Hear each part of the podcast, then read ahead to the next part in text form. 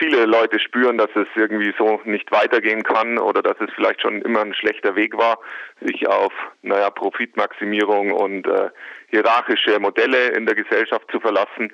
Wir hatten ja jetzt schon vor sechs Jahren einfach das Gefühl, dass wir dachten, ähm, wir schauen uns mal an, äh, was so der Anarchismus zu bieten hat und wollen aber nicht nur irgendwie über Theorie äh, was erfahren, sondern ganz konkret uns Projekte anschauen und anschauen, was Anarchisten jetzt gerade so in der Welt machen. Ist das ein anarchistisches Filmprojekt?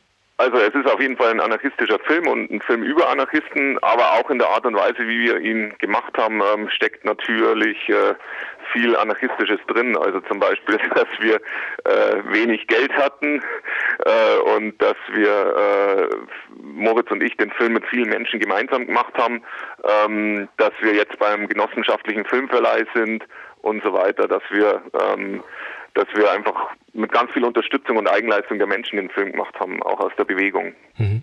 Jetzt habt ihr so eine Art äh, Feldstudie gemacht. Ihr habt euch verschiedenste Projekte, die sich diesem Anarchismus verschrieben haben, ähm, abgebildet, äh, untersucht. Weiß ich gar nicht, kannst du viel besser beantworten. Was, was habt ihr euch vorgenommen und warum?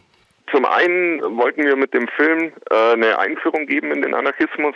Ähm, dass quasi meine äh, Oma oder meine Mutter sich den anschauen kann und danach mehr über Anarchismus weiß und damit das Klischee vom Steinewerfer oder vom Bombenleger äh, einfach gebrochen wird, äh, also quasi auch um ein paar Dinge zurechtzurücken.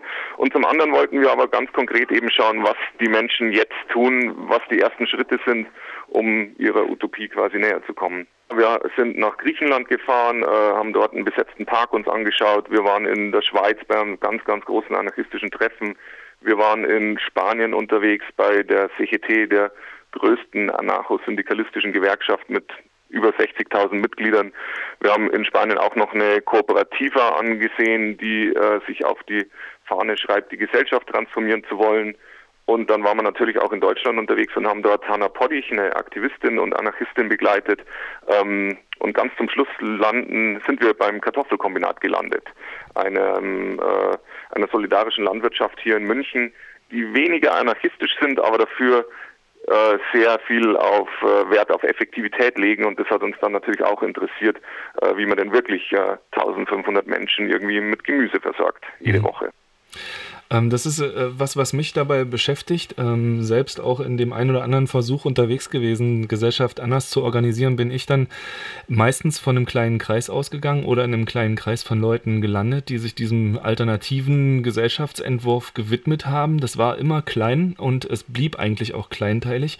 Wie ist denn deine Beobachtung, was die breite Wirksamkeit dieser Versuche, die ihr gesehen habt, angeht? Ich denke, dass erstmal wichtig ist, äh, dass sich äh, Gruppen sagen, äh, okay, wir wollen wirklich eine gesamtgesellschaftliche Perspektive entwickeln, weil wenn eine Gruppe für sich das entscheidet äh, oder eine Genossenschaft oder eine, ein Kollektiv, dann agieren die natürlich anders wie eine Gruppe, die äh, im Konspirativen sich trifft und irgendwelche Aktionen plant. Also das sind verschiedene Ansätze.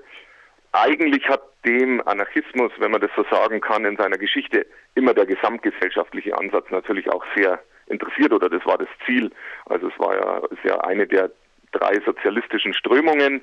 Da war eigentlich eine, eine Breitenwirkung äh, des, was man wollte. Und, und ähm, ich denke, dass es ganz wichtig ist, also im Anarchismus, in dem Potpourri des Anarchismus stecken ganz viel gute Ideen drin, die wir jetzt in unserer Gesellschaft dringend nötig haben. Und da ist so eine äh, Abzielung auf eine Breitenwirkung einfach äh, wahnsinnig wichtig, dass quasi das den subkulturellen Raum verlässt. Das wäre ganz wichtig. Okay, äh, wie hat sich das denn an dem wiedergefunden, was ihr zum Beispiel in Spanien oder in Griechenland oder hier in Deutschland gesehen habt? In Spanien äh, hat man schon mal andere Voraussetzungen, weil der Anarchismus dort ja sehr groß war und, und viele Leute einfach wissen, was mit dem Begriff gemeint ist. Aber die CGT, diese Gewerkschaft, genauso wie diese Kooperative, die richten sich ganz explizit an, an alle Menschen, die äh, über den Kapitalismus hinaus eine, eine gerechte und faire Gesellschaft aufbauen wollen und haben da auch relativ wenig Berührungsängste. Hm, in Griechenland ist die Bewegung sehr groß. Das heißt, es gibt sehr, sehr viele unterschiedliche Strömungen, wovon manche sehr offen sind und damit auch sehr erfolgreich. Also der Parco Navarino, den wir da äh, besucht haben, diesen besetzten Park, das Plenum, das war ganz bunt zusammengewürfelt aus irgendwelchen Anwohnern, politischen Leuten und, und Leuten, die vielleicht auch nur da anbauen wollten. Ähm, also ein sehr offenes Konzept auch, während es in Griechenland natürlich auch Gruppen gibt, die äh, so sektiererisch, sektiererisch sind, dass sie sich untereinander äh, Spinnefeind nicht äh, verstehen können. Und da ist für mich liegt da auf der Hand, was dann Möglichkeiten und Konzepte sind, um eine ja, bessere Welt aufzubauen. Der Ansatz, äh, sozusagen breitenwirksam zu werden, ist der eine. Der absolute muss ja sein, dass sowas eigentlich nur internationalistisch geht, weil der äh, Staat an sich natürlich kein Ziel des Anarchismus sein kann. Wie findet sich diese internationalistische Grundidee wieder bei dem, was ihr betrachtet habt? In der Theorie ist die natürlich da, äh, diese Idee. In der Praxis ist es natürlich schwierig, weil, ähm, weil einfach da, es gibt einfach Sprachbarrieren und es gibt vor allem auch lange Wege, die äh, Kapital viel einfacher zurücklegen kann wie Menschen. Dennoch ist es so, dass da ganz viele Netzwerke entstehen und wir auch versuchen, dass unser Film ein Teil davon ist, dass äh, diese Netzwerke entstehen, dass wir mit den griechischen Leuten Projekte machen äh, und da auch einen Solidaraustausch hinbekommen. Also das Kartoffelkombinat, die haben zum Beispiel sich jetzt überlegt, ob sie mit dem Didac in Spanien irgendwie was machen. Wir haben den Markis, einen unserer Protagonisten, für den haben wir hier in Deutschland eine Tour organisiert mit seiner politischen Stencil-Ausstellung und so. Also diese Dinge, die gibt es ja auch schon lang. In den 90ern waren da hauptsächlich Bands unterwegs. Aber ich denke, dass ganz wichtig diese Netzwerke äh, der, der politischen Bewegung da auch sind. Hm. Und dass es konkrete äh, Netzwerke, also konkrete Projekte auch sind. Dass es nicht nur um so eine Propagandatätigkeit geht, sondern um Dinge, die wirklich äh, Bedürfnisse erfüllen. Hm. Bedürfnisse sind äh, ja immer das die Nummer eins, was Individuen angeht. Das Altruismus gibt es nicht wirklich. Ähm, wie schaffen denn die Leute, die ihr betrachtet habt, die ihr getroffen habt und begleitet habt mit der Kamera, das ähm, sozusagen ins Altruistische umzumünzen, ohne sich selbst dabei sozusagen zu verlieren und demzufolge auch irgendwie Frusterfahrungen ähm, vielleicht stärker werden zu lassen? Also Frusterfahrung gibt es natürlich immer. Äh, Frusterfahrung gibt es vor allem dann, wenn Projekte nicht funktionieren, wenn man gemeinsam scheitert. Ich denke aber, dass es wirklich wichtig ist, dass wir die Projekte und diesen Umbau der Gesellschaft schon für uns jetzt machen. Also es geht nicht ums, ums, ums Märtyrertum, dann, ähm, dann das klappt nur bei religiösen Gruppen, äh, dass das Märtyrertum äh, uns weiterhilft oder diesen Gruppen weiterhilft. Da soll es beim Anarchismus ja absolut nicht drum gehen.